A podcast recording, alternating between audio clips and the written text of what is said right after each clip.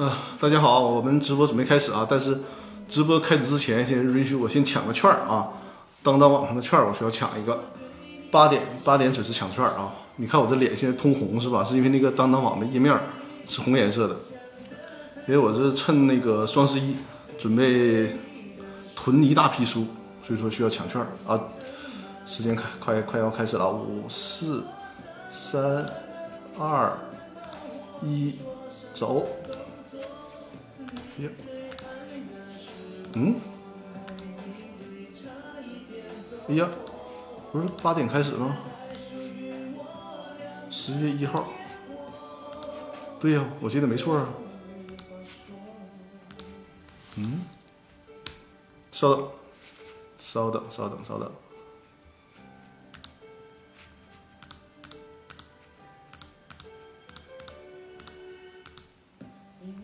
OK，抢到了。稍等，我再来一个啊。好。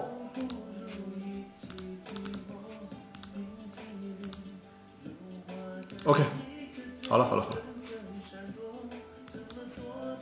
好了，那咱就正式开始啊。这个，感谢大家给我点时间让我抢券啊。呃，是这样，我们今天的这个话题呢，还是呃沿用了知乎上知乎上的提问，选出有代表性的提问，其中选出了一个代表性的问题来这个确定我们今天的直播主题。知乎上很有意思啊，就是知乎这个平台上呢，一旦你在知乎平台上解答了问题，就会有很多人经常的艾特你啊，就是邀请你提问。所以说知知乎上的礼节就是谢邀啊，谢呃感谢邀请提问。那我在因为我每次在知乎上提问之后呢，通常一个礼拜下来，在知乎上就能有四五十个就是邀请我进行解答的问题。当然了，这些问题里面也有很多就是。呃，就是比比较水的问题啊，没有太多的可回答性。那挑出了几个我觉得对于我们所有的观众比较比较重要的问题来进行解答。呃，孙律师啊，今天看啊，我这个声音行不行？呃，刚才开始的开场太太匆忙啊，没有问大家这个声音测试怎么样。然后还是老规矩啊，就是先在这个正式开始之前展示二维码，公司法大爆炸的微信公众平台，因为呃声音可以就行。因为在这个直播间呢，大家留言提问可能会受到字数限制，所以说大家可以截屏或者直接扫描这个二维码，在我的“公司法大爆炸”的微信公众号里面留言进行提问。我在直播的时候呢，就会刷这个公众号后台，看到大家提问之后，就会现场给大家进行解答。那即便是之后收看回放，就是直播结束之后收看回放，你要是看到这个二维码，一样可以扫描二维码，关注“公司法大爆炸”微信公众平台之后，就可以留言提问。啊，在这个喜马拉雅 FM 的朋友，如果是收听我的公司法，就是收听我的直播的话，就可以在那个微信公众号里面搜索“公司法大爆炸”，然后直接关注微信公众号留言提问就可以了。呃，我喝点水啊。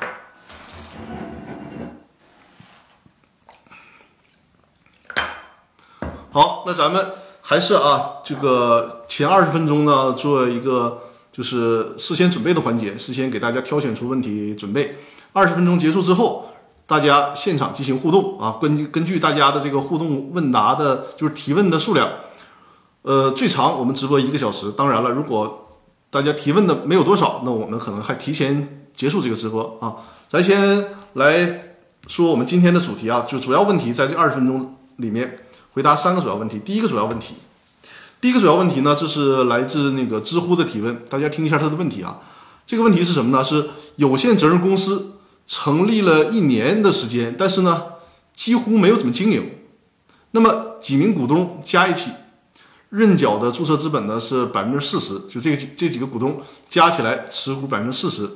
他们呢，这百分之四十的股东想要退出，那协商不成，可以去法院请求公司解散吗？就是。股东百分之四十的想退出，那显然的人百分百分之六十的不同意。这个时候，这些小股东持百分之四十的股东能不能去法院啊，要求法院强制的解散公司？后面他还跟了一句，就是说，呃，或者是呢，有有没有其他的办法可以退出的？呃，退出呢，如果是退出的话，因为是认缴出资嘛，需不需要把这个相关的股份给实缴掉？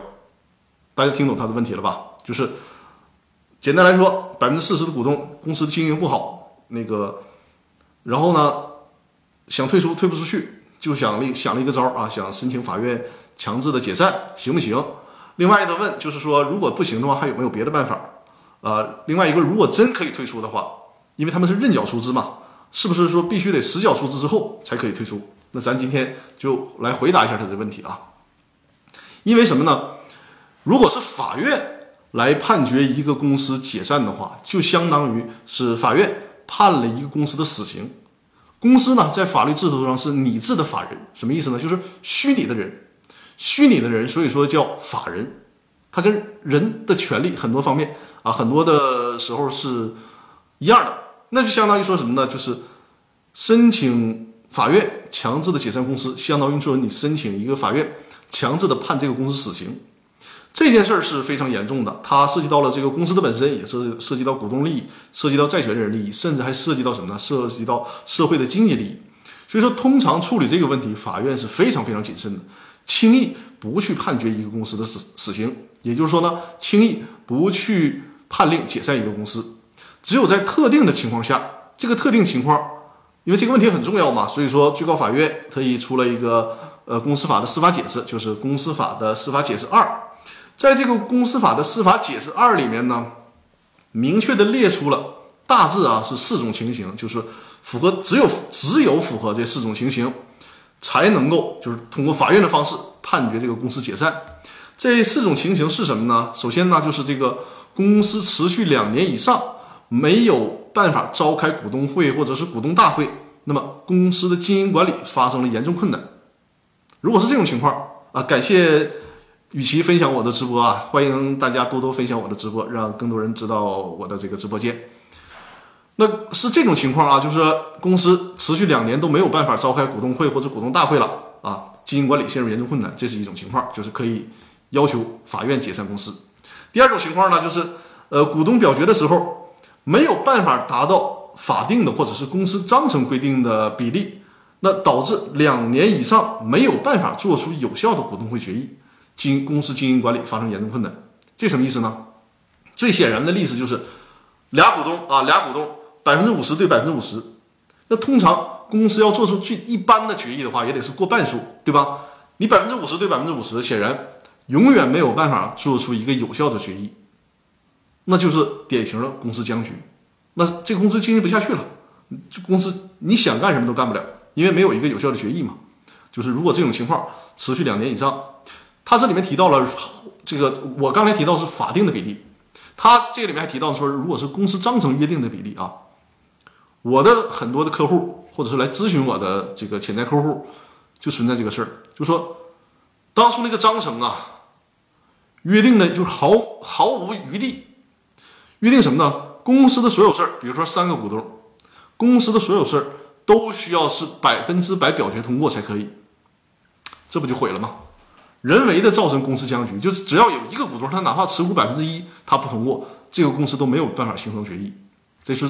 公司章程给自己设的枷锁，在这种情况下，就人为的导致公司很容易陷入僵局，也是比如说你你你约定百分之百才能形成决议，结果这三个股东根本就没有办法达成一致意见，这也会导致公司经营管理陷入严严重困难。所以说呢，也可以在这种情况下，两年以上了，那么可以申请法院要求解散公司。那第三种情况呢，就是这个级别稍微降低点了，就是说在从从这个董事会层面啊。就是董事会呢长期的冲突，没有办法通过股东会或者是股东大会来解解决，使得这个公司经营管理陷入严重困难。你比如说，通常公司的董事人数三个人嘛，或者是三个人以上的这个基数人数，正常情况下，这个股东啊，这个董事会因为是基数嘛，它会形成多数表决的，对吧？但很有有些情况下，你比如说某一个股东他弃权，或者说就是不明原因消失了。本来我们假设这个公司三个董事，张三、李四、王五，结果这个王五不知道哪儿去了，神秘失踪，导致张三和李四两个董事，而且这两个董事呢，互相意见还不统一，没有办法形成有效的董事会决议。那你说如果没有办法形成有效董事会决议，是不是通过股东会层面可以解决呀？理论上是的，股东会层面层面，要不然股东会形成决议换董事，要不然呢就是这个你这个董事你别决议了，董事会别决议了，我拿到股东会来决议也可以。但是恰好这个公司还是股东和股东之间也是这个平权啊，百分之五十对百分之五十，所以说无论从董事会层面还是从股东会层面，都是势均力敌，都僵持住了，没有办法形成决议。那这种情这种情况下，也是可以向法院申请要求解散公司的。第四种情况呢，就是一个兜底条款了，就是说公司发生经营管理的其他严重困难，导致呢，呃，如果这个公司继续这么耗下去，会给股东造成更严重的损失。只有这四种情况，向法院提起解散公司，那么才可才可能会得到这个法院的支持，就是强制的解散公司。但是大家这里面一定要注意啊，你看。所有的这个司法解释这个条文里面，这四项里面，它强调的是什么呢？是公司经营管理陷入严重困难。这个脸是不是过亮了？我稍微调一下啊，稍等。强调的是公司经营管理陷入严重困难，而不是是什么呢？不是公司经营陷入困难。所以这这个区别是是很很重要的啊。它意味着什么呢？公司经营困呃经营困难是意味着公司亏钱了，对吧？年年亏损，这是公司经营困难。但是呢，这不符合就是法律所规定的要求解散公司的这个要求，就是说你公司打开门做生意，对吧？亏损和盈利这是常态，你不能因为你公司不盈利，年年亏损，你就要求不玩了，要求解散公司，这是不行的。只有在什么情况下是经营管理陷入困难，就是说在管理层面陷入僵局了，没有办法形成决议了，就是你公司无论业绩好坏都没有用，都不能使公司运转下去。只有在这个层面符合这个条件，才能够申请法院强制解散公司。所以说，再强调一遍啊，公司连年亏损，不代表这个股东可以要求公司解散，不代表这样。而且呢，你还有人说了，我这个公司常年不分红，能不能要求公司解散呢？也不行啊，股东常年不分红，也不能要求公司解散。只有是公司经营管理陷入严重困难，才能要求解散。所以说，我们回到这个知乎这位平台上朋友，他提问啊，他说，这几个股东加起来持股百分之四十，那么公司一直是没怎么经营，显然就没怎么赚钱嘛，对吧？在这种情况下，如果按照这个持股比例，人家那百分之六十对百分之四十，显然啊，这个公司的管理是不会陷入僵局的。因为一般的事项啊，除非重大事项，重大事项需要三分之二表决，就是百分之六十七表决嘛。重大事项是公司合并、分立、解散、增加或者减少注册资本，是吧？变更公司形式这种。但通常一个公司经营经营的时候，正常经营它不会面临这些问题。那比如说我贷个款呢，啊，投个资啊，这些情况就是过半数就可以了。那显然人家百分之六十这些票数是足够的。所以说公司的日常经营。只要人家这个持股比例百分之六十、百分之四十，这是一个很健康的持股比例，不会导致公司的经营管理陷入僵局。所以说，你这个持股比例，你拿到法院去说，我要求公司解散，肯定是得不到支持的。这就是我在那个知乎平台上也给这位朋友解答了。就在这种情况下，是不符合要求法院强制解散这个公司的法定条件的。那说他还问了说，那如果不行的话，有没有其他的办法呢？也可以说是有吧，什么办法呢？呃，转让股权当然是一种了，你能把股权转让出去，要不然现有的股东收你的股权，要不然呢，你对外转让啊，现有的股东在同等条件下享有优先购买权，对吧？转让股权。但是你想想啊，如果你这个公司也一直没经营，一个一个一个破公司是吧？也没啥前景，可能没人愿意买，这是很现实的问题。那没人愿意买，在这种情况下还有没有办法呢？也还算有一个办法，就是什么呢？定向减资。就是定向的减少注册资本，而且减谁的呢？专门减你这百分之四十的股东的这个注册资本。定向减资呢？因为你现在这个公司哈几年没经营，我们假设这个公司不存在其他的外债。假我这这个屏幕哎，这好了亮。假设公司不存在任何的外债，因为啊，如果公司存在外债，你减少注册资本还得经过债权人同意，要不然你提前清偿债务就提前还债。要不然呢，就是给债权人提供担保，否则的话你没法减少注册资本的。那现在你假设你这一年都没怎么经营，对外没有欠钱啊，没有没有债权人，这个时候呢，你是可以啊通过减少注册资本的方式，而且定向减少，就是专门针对你这个百分之四十股东减少，但是它需要有一个前提条件啊。如果大家觉得我讲的太快了啊，可以在这个直播间提示我啊。呃，就是这个前提条件是什么呢？就是人家那百分之六十的股东得配合你，因为这就涉及到公司的重大事项的表决。刚才我提到了啊，公司重大事项包括了。这个增加、减少注册资本，公司这个分立、合并、解散，对吧？公司变更形式，比如说由有限公司变成股份公司，那这里边就提到了减少注册资本。如果是减少注册资本的话，需要三分之二表决权，那换算成这个比例百分比就是百分之六十七，对吧？所以你你得是什么？就是人大股东同意你，觉得哎呀，你在这个公司里面也没啥用，那就把你的减少了，由一百万啊，假如说你公司注册资本一百万。减少到六十万，那四十万你不用缴了，因为你没实缴嘛，你也不用缴了。然后公司的注册资本由一百万减少到六十万，这是可以的，但前提条件就是人家大股东得配合才行。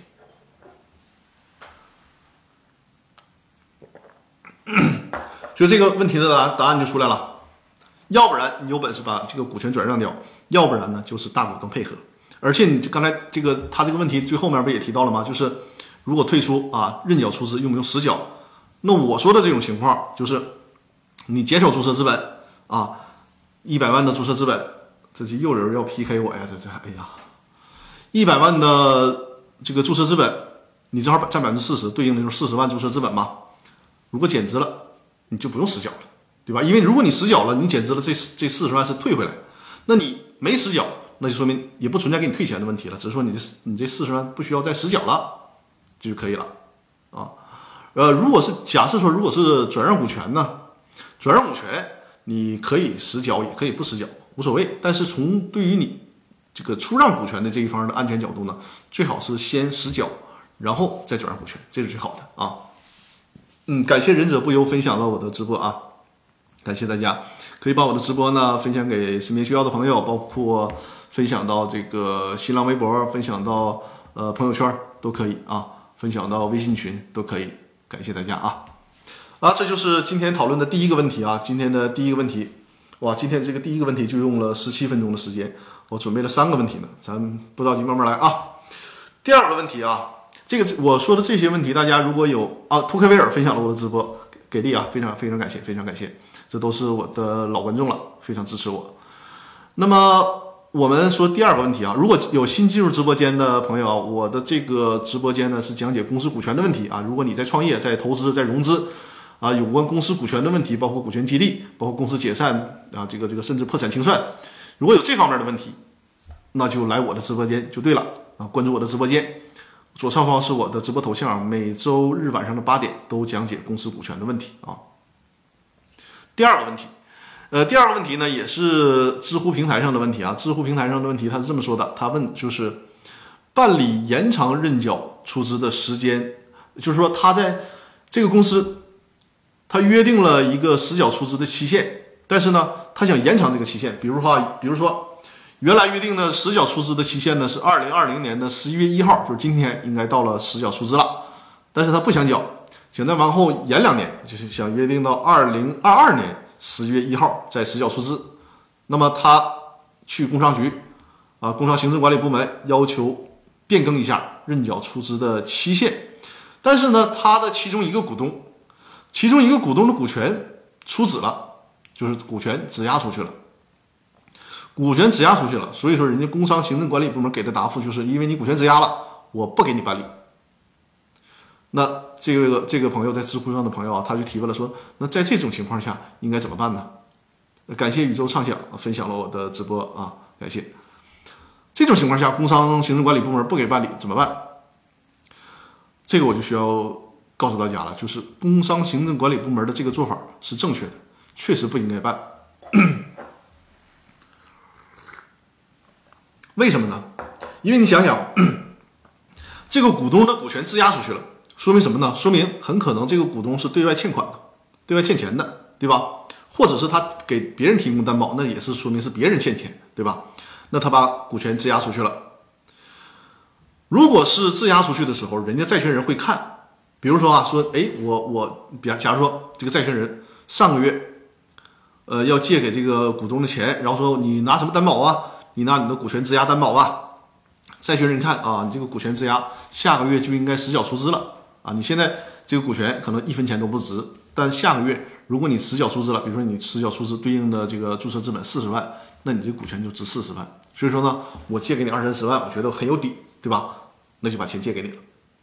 你想想，你这个时候，人家预期是什么？预期是我下个月你这个股权，因为明显就升值了嘛，你你得把这个呃注册资本实缴就由零一下变成了四十万，这肯定的。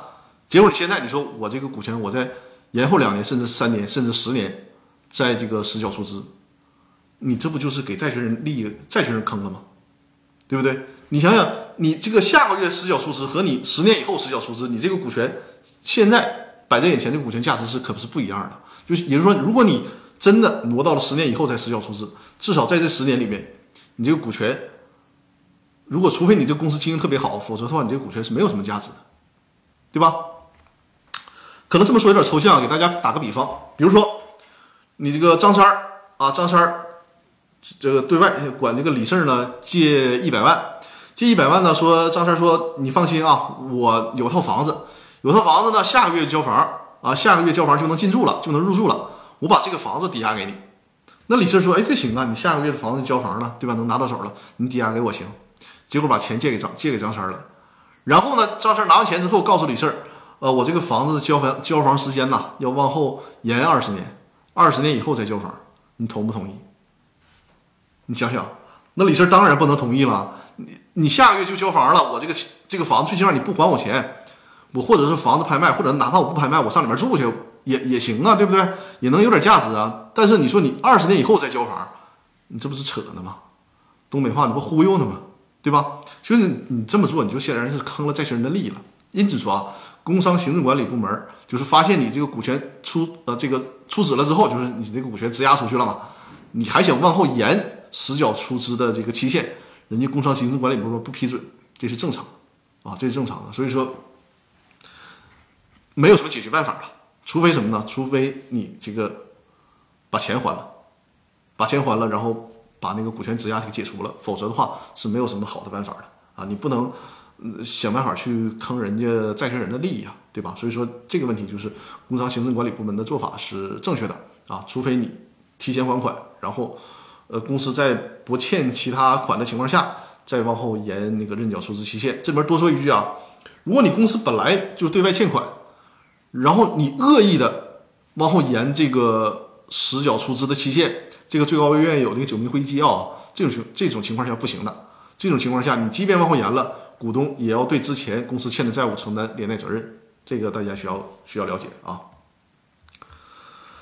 第三个问题啊，第三个问题。呃，宇宙畅想，还有就是我这些几个老听众啊，老观众，你们有问题可以直接在我的微信公众号留言啊。好，好像我看后台已经有留言了，是吧？我把这第三个问题解答完，然后咱们就回答大家在线的提问啊。第三个问题呢是认缴或实缴到底是注册资本？呃啊，这个支付平台的朋友他是这么说的：认缴或实缴到底是注册资金还是注册成本？以及呢，公司倒闭。需要赔付的最大金额是注册资金还是注册资本？啊，就是他在这个呃公呃这股东向公司投的钱到底是注册资金还是注册啊注册成本这个问题上出现了困惑。大家理解他这个问题没？我给大家解释一下就能就能听懂了。就是他这困惑的是什么呢？是说假设假设这个公司啊设立之后经营的第一年，他需要维护这个公司运营的成本是一百万。那么他是不是需要根据这个成本来实缴出资一百万呢？可以这么讲，就是你预计这个公司第一年的成本或者是前五年的成本是多少钱？比如说是一百万还是五百万？然后呢，你实缴出资一百万或者五百万，这是最老实的做法了，对吧？但是这种做法，如果因为你实缴进去了嘛，一旦公司出现倒闭了，就是出现破产了，你这个钱是拿不回来的啊，拿不回来的，要以出资额为限承担。就这个这个这个承担责任嘛，这个钱拿不回来，那怎么办？还有一种方式啊，相对保险的方式就是，比如说你一点点投，你公司设立的时候，你先投十万的实缴注册资本。公司成立三个月的时候投五十万，公司成立六个月的时候投八十万，依次这么投，就是随时的增加注册资本。你别上来之后就我说我一下认缴一千万，这个时候你肯定也要承担风险风险的。就是你公司设立刚设立的时候注册资本十万，你投十万，然后你觉得公司这个运营一段时间之后，它需要很多的资金啊，比如说再需要个五十万的资金，你可以把注册资本增加个五十万，然后你再把这五十万投进去，就是说。注册资本可以随意的往上增加，但是呢，绝对不允许随意的往下降，这个是一个很重要的原因，呃，很很重要的问题啊，就是你你往上增加随便欢迎，但是你往下降需要有严格的要求，比如说你要需要提提前清偿债务，或者是得到那个债权人的同意，或者是给债权人提供担保，否则的话你这个注册资本是减不了的。嗯，那还有一种方式啊，这种方式呢，对于股东来讲啊，对于防范风险来讲可能会更小一些。这给大家出个招啊，就是什么呢？就是你预计这个公司运营成本是一百万，对吧？但是呢，你心里没底，还想呃尽量这个这个缩小出资的责任，你可以只实缴出资十万块钱，就是公司注册资本就是十万，然后你实缴十万，对吧？那剩余的九十万怎么办呢？剩余的九十万以借款的方式借给公司。在这种情况下，如果是你借给公司了，那你和公司之间除了你是公司股东以外啊。你和公司之间还是一个债权债务的关系，你们之间可以签这个借款协议，随时要求公司还这个钱的。而前一种就是你实缴出资了，你如果胆敢把钱拿回来，那就是抽逃出资，这是不行的。但是这种情况下，你那十万你是不能拿回来了，但剩下那九十万你作为借款借给公司，那就是一个随时还款嘛，甚至说公司在一定程度上还应该给你支付利息呢。所以这个时候你再把这个九十万拿回来，那绝对不是抽逃出资，而是什么呢？而是一个。还款啊，就是债权债务的偿还，听明白这个意思吧？所以说呢，如果对于从这个对出资人投资安全的角度，肯定是啊，就是我说的最后一种方法是相对比较安全的。以上呢就是在知乎平台上的提问啊，我现在看一下后台后台的提问，就是微信公众号后台的提问啊，还是大家啊，如果有更多的问题，可以扫描二维码，在微信公众平台留言进行提问，我在直播的时候。会给大家进行解答，哪怕你是看回放啊，看回放的话，也是在这个直接扫描二维码，然后我看到了你的留言之后，我会在下次直播的时候进行解答。如果是公司法大爆炸的音频的听众呢，就是搜索公司法大爆炸，在微信公众平台里面啊，搜索公司法大爆炸，就会看到这个公众号，关注之后留言提问就可以了，我会在下次直播的时候给大家解答。嗯，我看到了托克维尔的提问啊。呃，托克维尔你在是吧？哦，感谢托那个宇宙畅想又分享了我的视频，分享了直播啊，感谢感谢。呃，托克维尔的提问是这样，他说某区县国资，呃，某区县国资委全资子公司以一元对价入股某民营企业百分之四的股份，以一块钱入股某民营公司百分之四的股份。那么作为取得股权的条件，该国企对该企业。每年完成标准的税收任务后，给予四百五十万的奖励，连续三年合计一千二百万。请教张律师，上述民企能否算作国企？同时，他还提问：上述民企的高管人员发生挪用公款或者是职务侵占行为，能否构成贪污罪？他是这样的，就是这个。呃，国资委的全资子公司肯定是作为国企了啊，但是呢，因为目前来讲啊，我们国家对于这个到底什么是纯正血统的国企没有一个明确的法律定义。但是呢，包括我我之前在那个北京律协学习的时候，他们就是发那个那个小册子，基本达成的共识是什么呢？如果你定位定义为国企的性质，需要什么呢？国有股占有一个控股地位，比如说你超过百分之五十啊，你国有股持股百分之五十一。这个呢，你这个可以认定为企业是国企性质了。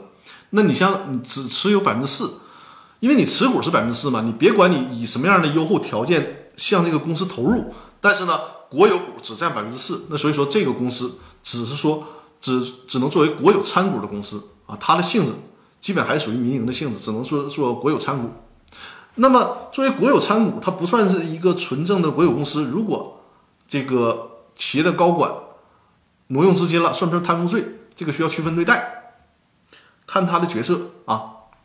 比如说，这个高管是国企啊，他的他就是属于这个这个国企的呃工作人员，属于国企派到这个民营企业里面了，然后呢担任这个职务，这种情况下他发生了贪污，这个是构成贪污罪的，这构成贪污罪，因为他的身份啊，以身份论，他的身份呢是这个国家公务人员，所以说贪污了，构成贪污罪。但是同样在这个民企当中啊，既有这个国企派来的高管，也有民企私营老板。如果是私营老板挪用了公款呢，他不算贪污罪，但也不是不够犯罪，而是呢构成什么呢？构成职务侵占罪。就职务侵占罪，它是你可以这么说吧，有公职身份的把钱贪了叫贪污，没有公职身份的私人企业的啊，就是不属于国家公务人员，不属于国家工作人员这种情况下，把公司财产侵吞了，那么属于职务侵占。啊，职务侵占犯罪都属于犯罪，但是这个定性定的罪名是不一样的。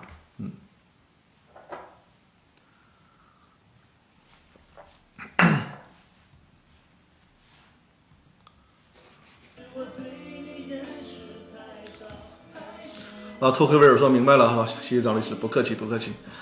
呃，我今天下午的这个时间呢，特别特别赶，因为明天上午有个开庭在做准备。还要录制连连着两呃未来两个礼拜的那个公司法大爆炸的音频节目，然后再加上要准备今天晚上直播，因为我是呃下周二下周二去成都休假啊，和我爱人去成都休假，因为他他正好赶上休假了，嗯，去成都一个礼拜的时间，呃也算休息休息，但是该这个该完成的工作需要完成啊，所以说我就提前把未来两周的那个录音录完了。这两天争取找时间把录音剪辑出来，就争取别耽误那个喜马拉雅 FM 上的更新啊。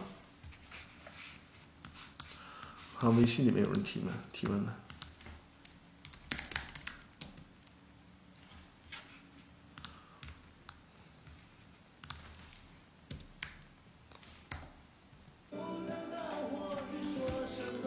啊，感谢托 K 本送出的礼物啊啊！感谢 Monster 送出的礼物，看看大家还有没有提问啊？咱们就是有话则长，无话则短啊！欢迎大家踊跃提问，我给大家踊跃解答。但是如果大家没有新的提问呢，咱们也不要空耗大家的时间，咱们就早点下直播。呃，我这次双十一，因为我家里那个装修嘛，就就是在囤那个装修用的那那些东西，同时呢，我自己的书房基本上弄好了，然后再囤大量的书。呃，大家有没有就是这两天囤书的，跟大家分享一下啊？那个我对比了一下，当当网上和那个京东上的图书的折扣。一开始我以为那个京东上的折扣高，后来我的数学也不好嘛，文科生算呃下了几单之后，然后经过这个数学算了算，目前来讲还是当当网上那个图书的折扣会更高。当当网上算下来图书的折扣呢，如果你那个该抢的券都抢了，可能是你的折扣能达到三折到四折啊。呃，京东呢是四折到五折这样，所以说在当当上那个买是比较划算的。只是说这个从速配送速度上，我昨天昨天晚上下的单，京东上今天就送到了。当当的通我我估计还得个，就是当当的送货周期应该是三五天的时间。嗯，有人应该提问了哈，我看一下。哦，天天向上提问了，我的老观众，天天向上，呃，在线的话告诉我一声啊，看到你的提问了。呃，天天向上提问的是，请问张大绿，谢谢啊，夸奖。呃，如果召开股东会决议，股东不能到齐，是否那是否出席股东会会议的股东所持股权能达到投票比例，也是合法有效呢？明白啊？宇宙畅想，对对对，呃，你就是天天向上，我知道。呃，天天向上的问题是什么呢？就是说，他说那个如果股东不能到齐，那这个表决的票数。表决的票数是不是按参会股东所持表决权的票数为准呢？这个问题哈挺好，它是有区分的。因为这个公司分大两大类嘛，一个是有限责任公司，一个是股份公司。如果是有限责任公司，没有这一说。有限责任公司呢，只能按照持股比例，也就是持有表决权，就是所持表决权的比例。我们假设这个有限公司啊，没有做任何的同股不同权啊，就是说大家按照那个。出资比例行使表决权，那么在有限责任公司里面，必须按照出资比例。比如说啊，我是百分之六十的股东啊，就是持股百分之六十的股东。张那个那个小明，小明是持股百分之四十的股东。如果召开股东会了，我持股百分之六十的股东，我就是不到场，只有那百分之四十的股东小明到场了，这是有限责任公司的情况下，那小明说：“哎呀，大股东没在，我自己投票了，我我我能不能就是这个决议就算通过了？因为整个股这个股东会议只有他一个人嘛，这是不行的。因为有限责任公司的表决制度就是，你不管来不来啊，人家大股东只要不来，你这个表决就通过不了。”因为它是什么呢？它不是以到场为准，它是以什么？它是以持有表决权比例为准。所以说，在有限责任公司里面，小股东就永远没有话语权。只要大股东不点头，甚至不来参会，你这个股东会怎么折腾都没用。但是呢，在股份当中就不一样，呃，股份公司当中就不一样了。在股份当，呃，在股份公司当中呢，只是它是以什么呢？是以参加股东大会股东所持表决权的一定比例作为表决。比如说。在这个股份公司当中，有一个百分持股百分之八十的大股东没来参会，只有那持股百分之二十的股东来参会了。算表决权的时候，那按照这百分之二十里面，他是不是占一个多数？那假如说这个百分之二十的股东全全体通过，一致通过某个决议，哎，这个决议就是有效的，因为是以到会的这个股东来作为表决权的基数。明白了吧？就是你的这个问题，如果放在股份公司里面，呃，里面就是成立的；放在有限责任公司里面就不成立。天地先生，听懂我这个问题了是吧？我如果解释的有不清楚的，就随时和我交流啊。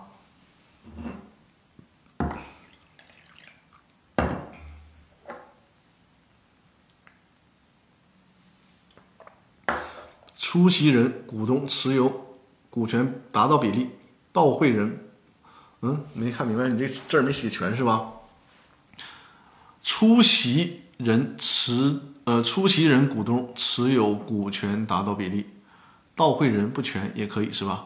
啊，我明白你的意思了。是的，是的，不是说所有的股东都得到会。嗯嗯，我比如说有限责任公司这个情况啊，如果反过来，百分之六十的股东到会了，那百分之四十的没到会。一般事项，那百分之六十就可以自己决定了。那假设说这个股东他持有百分之七十的股权，其他那百分之三十的股东，你愿意到，你爱到不到，只要是我程序上开会之前程序上，比如提提前十五天通知啊，程序上履履行完了，那就没问题。你来不来，只要我持有百分之七十的表决权，我什么事儿就都能通过了，是这个意思啊。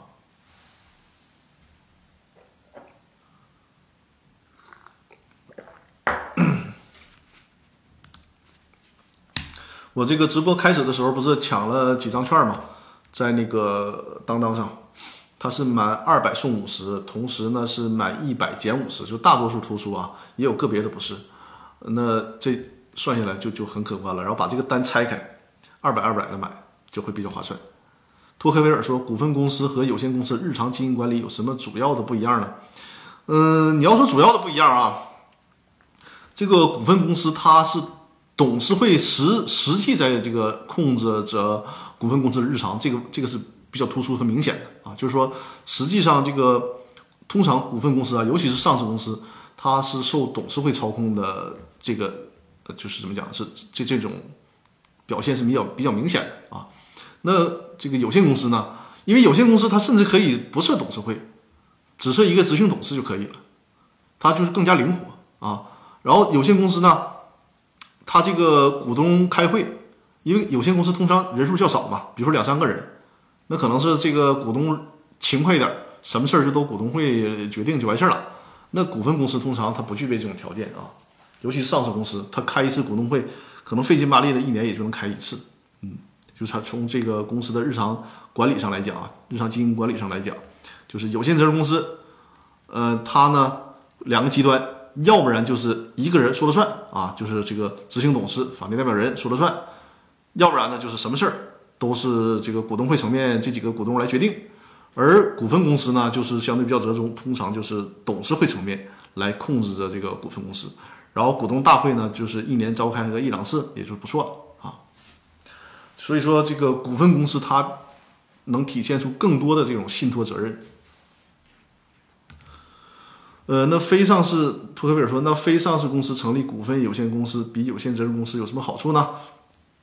是这样的啊，如你这个从什么上方面看？你比如说这个马云，他如果不考虑在境外上市的话，他想就是以小的股份控制整个大的公司呢，有限责任公司对于马云这种就是小股东控制大公司更有利，因为是同股不同权嘛，对吧？那你说那些非上市的呃股份公司，比这个有限公司有啥好处？可能就是相对股东能多点，因为有限责任公司一到五十人嘛，这个股份公司是非上市的股份公司是这个二到二百人，那它的这个股东人数比较多，相当于是这个融资的途径多了一点。还有就是，即便是非上市，那它可以是在那个新板新三板挂牌，对吧？啊，就是也能起到，虽然新三板它这个呃融资效率是比较低的，但最起码有一个融资途径啊，就是这样。理论上来讲呢，就是这个股份公司，因为尤其是你进入这个呃新三板挂牌了，股权转让相对会就是股权的流通性相对比有限公司好一些，嗯，但是从这个怎么讲，就是通常来讲，作为在这个商场上啊博弈，除非你上市，否则的话，我建议还是有限责任公司更灵活一些，尤其是对于呃当初的创始人和想控制公司的股东来讲。有限责任公司，我认为是一个更优的选择。嗯，而且你要，对于股东来讲，哈，有限责任公司的小股东有查账权，股份公司的股东，别说你小股东，也别说你大股东，是没有查账的权利的啊。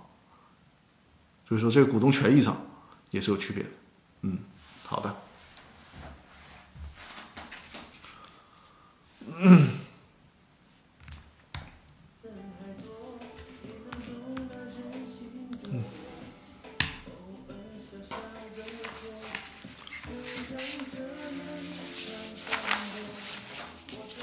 呃，展示一下我的小儿童的二维码啊，小儿童的二维码。呃，如果大家想看那个视频精品课，包括公司法大爆炸的视频精品课、公司注销的全套课程，还有电商法的课程，可以扫描这个小儿童的二维码啊。是，它是伴着幻灯片、精美幻灯片的方式给大家讲解公司股权和公司注销，还有就是电商法的那个相关知识啊。另外就是，如果有想加入公司法大爆炸微信群的，就随时在群里面进行互动讨论的，这是一个现在有四百九十多人的社群了。如果想加入这个社群，就在就是这个啊，在在这个公司法大爆炸的微信公众号里面回复“入群”两个字儿啊，回复“入群”两个字儿，就会了解到这个如何加入公司法大爆炸的微信群。嗯。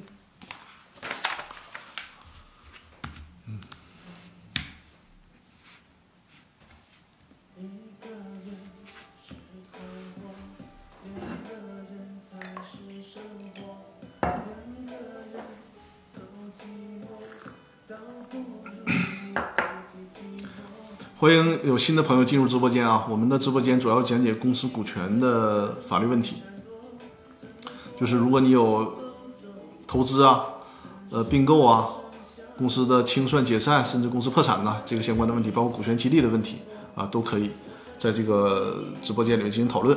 托黑本说：“张律师上次说的理想国是不是柏拉图的理想国？不是，我说的那是理想国一重。”翻译的译，丛书的丛，它是一套图书啊，它是一套图书。那个《理想国》译丛，它不是柏拉图的那个《理想国》，那个《理想国》译丛就是它只有很少一部分是享有那个满一百减五十那个政策，说明这个书还是卖的比较牛，所以人家这个轻易也不参加这个政策。我给大家找一下那个《理想国》的译丛，嗯。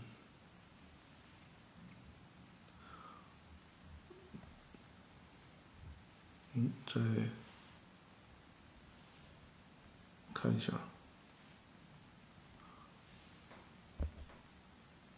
呃，感谢向右看齐分享了我的直播啊，非常非常感谢，非常感谢。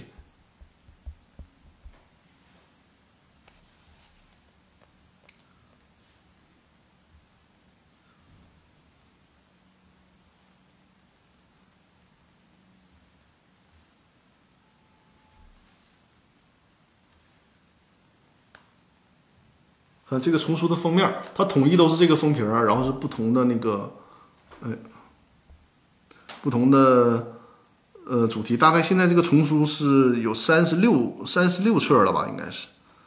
呃，我没还没有完整的看完，就是这任何其中的一本啊。但是据说还是比较不错的，很牛的一套那个，很很牛的一套一套书。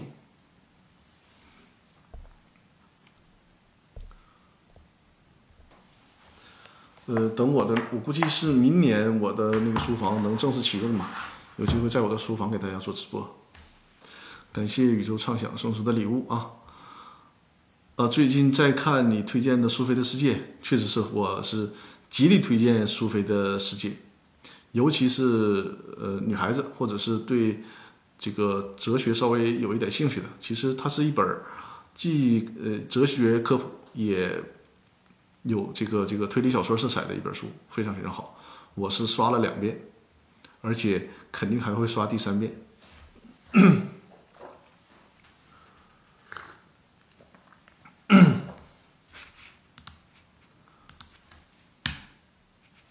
对，我在整理我书架的时候，我有一套《三体》的一套书嘛，然后我忽然发现我那个《三体》的第一册多出来一本，我就就奇觉得奇怪，怎么多出来一本？我打开一看，是刘慈欣签名版的《三体》。哎呀，这个是意外的惊喜。后来我回忆，应该是我的一个朋友送给我的，就是刘慈欣签名版的《三体》。托黑威尔说，确实需要刷个两三遍看透一点。是的，是的，而且那本书。刷个两三遍也不显得枯燥，非常好。而且结局呢，呃，怎么讲，还略微有有点伤感。嗯，感谢宇宙畅想送出的礼物。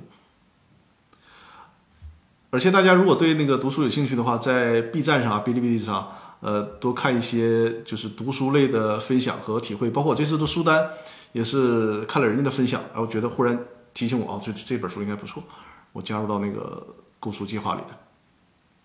B 站还是一个哔哩哔哩啊，B 站还是一个非常好的那个视频平台。嗯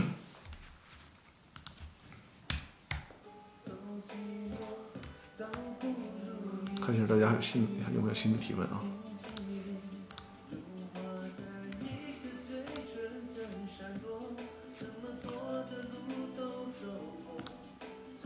欢迎大家点击我的左上方的头像关注我的直播啊！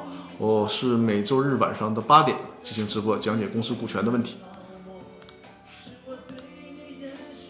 我看一下下周的直播时间啊，下周的直播时间八号，呃，有可能下周我需要跟大家请个假，因为下周我是三号到九号之间是在成都，三号到九号之间在成都，所以说有可能就是下周日的直播暂停啊，但也有可能，比如说在成都。就是比较休闲、比较惬意，给大家做个直播，闲聊几句也有可能啊，不不排除这种可能。但是，呃，这个公司股权知识的分享需要暂停一周啊，暂停一周，八号就是休年假休息一下啊。十五号之后，那个每周日的直播都是正常的，嗯。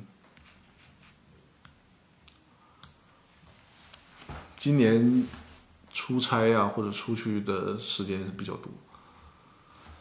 好，我们直播也是马上要到五十分钟了，咱看看大家还有什么新的问题没有？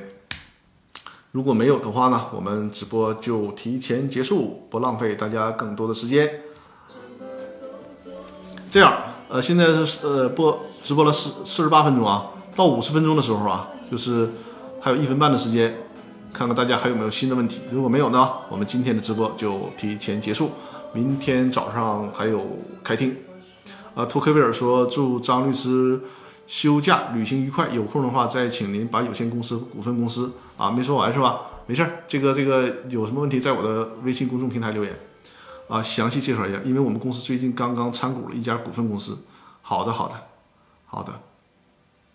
还有啊，股份公司的一个呃特点或者是比较烦人的地方，就是股份公司它的那个工商登记上，你因为你现在查询各个工商登记的那个软件嘛。”它只能查到创始人股东，啊，你后续的这个进来的股东，他是不在工商登记显示的，那就得看，比如说你在哪儿挂牌啊，在哪个交易所啊，就上那儿去查去了。嗯，是，好好放松休息一下。呃，我我这个机票定了，连住的地方还没定呢，今天争取今天晚上把住的地方定下来。好啊，静思慎独说那个微信公众平台里有一个提问是吧？好了，我赶快看一下。嗯，看到了，看到了。啊，静思慎独他提了一个问题啊，他说，股东会议由股东按照出资行使表决权，大股东的表决权按其认缴的注册资本数额的十倍计算，其股东其余股东的表决权按其实缴注册资本数额计算。张律师，公司章程中有这一句，是不是意味着大股东说了算呢？大家听明白这个静思慎读的意思了吧？他说呢，就是在这个首先你确定是有限公司对吧？在这个有限责任公司里面呢，因为你只有在有限责任公司里面才能在做这个这种约定啊，就是通过不同权，在股份公司不行啊。那么在有限责任公司里面，他约定大股东按照其认缴注册资本的十倍行使表决权。那其余股东按照实缴出资行行使表决权，这个可以这么约定啊，可以这么约定，只是说在这个数学上你需要把握好，因为毕竟嘛，这个表决权它最终反映到这个投票权上是按照百分 按照百分之百分数来计算，就是你看这个，你看这个百分比能不能算对啊？别算错了。我觉得就是你这个设计的思路呢也算可以，你最终的思想就是说，呃，大股东想有一个更大的表决权，对吧？但是我觉得。语言表述上啊，条款设计上不是很合理，没有必要这么表述。什么注册资本十倍，你就比如说这个大股东持有百分之七十的表决权，那你就说大股东他实际，呃，你这个大股东呢，比如说你这个大股东他持这个注册资本占了百分之七十，那你可以在章程里面约定啊，他虽然注册资本占百分之七十，但是他的表决权呢，享有百分之九十九的表决权，这是可以的啊。你你你现在表述成表述成注册资本的十倍，这个。怎么说？就是语言它也是一个编程嘛，容易产生 bug。嗯，与其说祝张律师假呃休假愉快，谢谢谢谢。呃，休假大概是七八天的时间吧，因为二号有个开庭，然后十号有个开庭，所以说只能是夹在中间，三号到九号啊进行休假。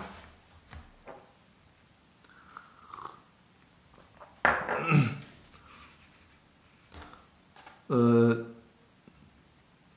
还有这个月 对。孙律师说：“我这个月有六个开庭，是的，这个月有六个开庭，嗯，这个月会比较忙，而且还有外地的开庭，去广东，去广东开庭，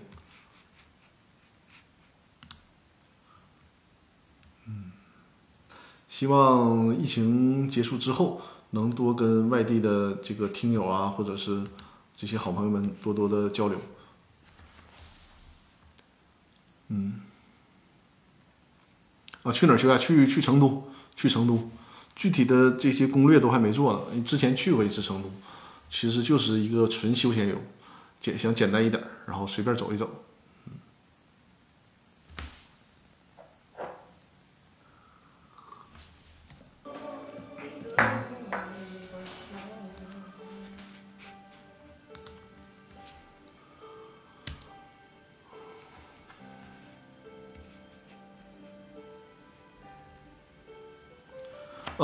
对，杜甫草堂是是需要看一下的。跟大家偷偷说啊，我那个高圆圆，高圆圆演的《好雨时节》，有一段是就是在那个杜甫草堂拍的，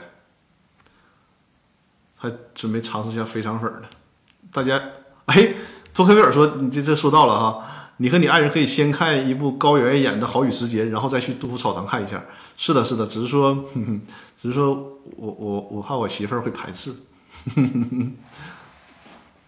那个《好雨时节》确实拍的，我就是特别喜欢看这个。除了喜欢看看高圆圆以外啊，就是说这种节奏的电影，我我我非常喜欢看，就是很慢、很生活化的这种这种节奏的电影，很喜欢。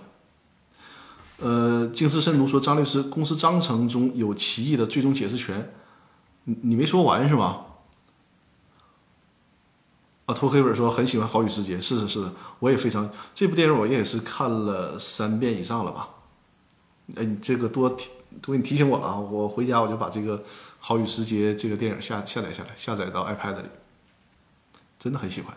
嗯，呃，最终解释权归大股东还是是不是也是帮大股东？我看看你说的啊，张律师，公司章程中约定有歧义的最终解释权归大股东。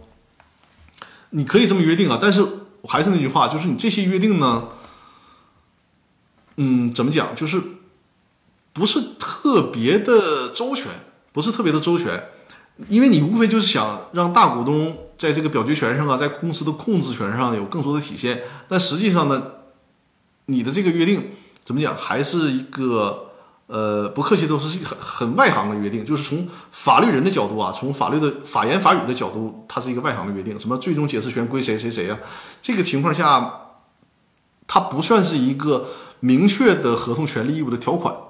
有的时候甚至于说，人家会认为你你这个是不是涉及到格式条款之类的？因为解释权它的解读空间过大。那在从这个民法理论的角度，就是说你会不会显示公平，对吧？你要是合同条款，就说你要不然提前约定了，我就是一二三四，你这个这个一二三四大家都看到了，你们其他人也都接受了，到时候我们就按一二三四执行就可以了。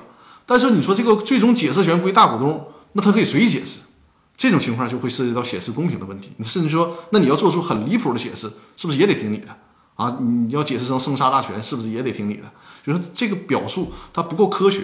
就我明白你的意思，就是想在利用这个同股不同权进一步扩大大股东的权利，但是呢，需要有一个科学的语言表述，需要有这个呃法律思维和这种正常的法律条款的设计，来实现大股东这些这些愿望。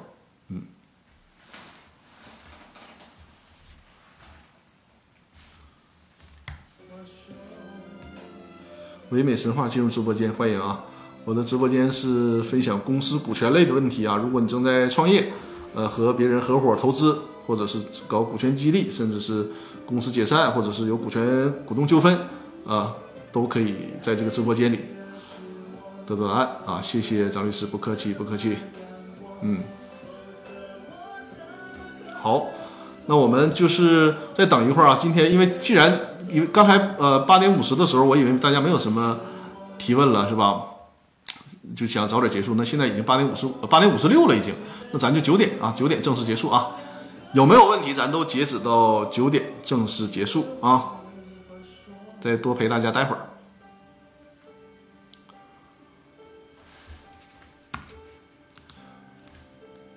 有人跟我一样，这两天是在网上囤书的吗？我觉得。这个图书价格能做到三四折，应该是不会再有比这个更低的价格了吧？因为我之前问过我在那个书城的一个同学，他说正常就是哪怕是找关系在书城买，也也顶多是六折七折那样，能拿到这种三四折，真是真的是不容易了。所以我赶快在这个网上囤货。今天哦，我囤了一套胡适的《胡适文集》，十二册，嗯，摞起来能有能这么高吧？《胡适文集》。我非常喜欢，因为胡适的书，呃，如果你单买的话，它会零散在很多的小册子里边。你要单买，你还容很容易还买重了，那就不如干脆买一套文集。向右看齐说啊，你推荐的《三体》我看了，和公司法一样烧脑。哈 哈呃，那个坦率的讲，还是公司法更烧脑一点啊。《三体》毕竟它还是一个一个小说，它最起码还有点这个娱乐性，有点故事情节，就是相比来讲。如果可以选的话，我更愿意再读个两三遍《三体》，是吧？那它和公司法还烧脑程度还是公司法更烧一些，公司法更烧脑一些，更烧脑一些。嗯，呃，静思慎独说，公司章程规定分红由大股东说了算，是否可以？可以的，因为这个也是一个表决权嘛。这个表决权它在于什么呢？就是说你分不分红啊？这个里面有细节啊，那个静思慎独，你需要提醒注意一下。就是说大股东。可以设置什么呢？他有权利决定分不分红，分多少红，这可以。但是呢，他不能剥夺什么呢？比如说，今年分红十万块，呃，今年分红一百万，你小股东持股百分之二十，我决定呢就给你百分之十，或者一分钱不给你，剩下的我都拿走，这种是不行的啊，这种是不行的。你你你相当于你剥夺人家财产了，这个是不行的。但他可以做什么呢？说今年公司盈利一百万，我决议一分钱都不不分，这也可以。或者说呢，今年公司盈利了一百万，我决定这一百万全分出去。这都可以，这是可以的。但是你的这个决定仅限于公司层面，就是分和不分，分多少的问题。但是呢，你不能说你决定可以剥夺人小股东该获得的分红，这是不行的。啊，听懂我的意思吧？呃，静思深读还是我粉丝团的成员啊。好好好，感谢感谢你的关注和支持啊。假如进入了直播间啊，大家有公司股权的问题啊，可以在这个直播间里面进行。提问啊，我会大给大家解答。最后再展示一下二维码啊，因为我的直播快要结束了嘛。大家如果还有问题没有问明啊，静思深读说谢谢，呃，谢谢张律师，不客气不客气。如果大家还有问题啊，或者是这个看回放的时候想起了问题，可以在这个扫描二维码，在微公司法大爆炸的微信公众平台里面提问，我会在下次直播的时候给大家进行解答。呃，我是每周日晚上的八点进行直播啊，可能是下周日会请个假，因为跟大家说了嘛，去休假，去休假啊，下下周日会请假，但也有可能就说玩嗨了，咱咱那个那个扯点闲篇也有可能啊，但是基本上下周下周日不直播了，进行请假，然后十五号以后的那个每周日更新是正常的啊。如果是喜马拉雅 FM 的朋友呢？呃，你因为你你是听音频嘛，看不到二维码，那就是在那个微信公众号里面搜索“公司法大爆炸”，就会找到，就搜索公众呃这个公众号啊，搜索公众搜索公众号“公司法大爆炸”，关注我的这个“公司法大爆炸”的公众号之后，直接留言提问就可以了，我会在下次直播的时候给大家进行解答。嗯，好，我们这次的直播基本接近尾声了啊，九点了，正好九点了。呃，祝大家都有好心情啊！下周工作都顺顺利利。普洱茶，这这个这个直播间是绝对禁止喝酒的啊！我咱咱这是普洱茶啊，别别因为这事再给我进步，这这给我那啥了，普洱茶。哎，这个普洱茶是越泡味儿还越重，色儿还越重，只可惜这晚上喝不了太多了，浪费了。好，下周再见，非常非常感谢大家啊！我们呃是下下周，对，托克维尔说的非常准确啊，下下周下下周应该是十五号啊，十五号的晚上八点啊，正常情况是每周日的晚上八点，只是说八号的时候呢，就下周日我请个假去休假啊。好，我们从十五号以后啊，每周日晚上的八点直播间啊，我们再见，呃，讲解公司股权方面的问题。欢迎大家多多转发，多多关注，呃，多多关注我的直播间，多多关注我这个左上方啊这个头像，关注我的直播间，然后呢，多多转发我的直播，转发到朋友圈啊，这个微信群啊，或者是这这这个微博啊，好，感谢大家的支持。宇宙畅想说祝假期愉快，谢谢谢谢，下次见下次见，好，感谢感谢啊，尤其我们这几个哎呀老观众啊。太给力了，太给力了，非常捧场，非常捧场啊！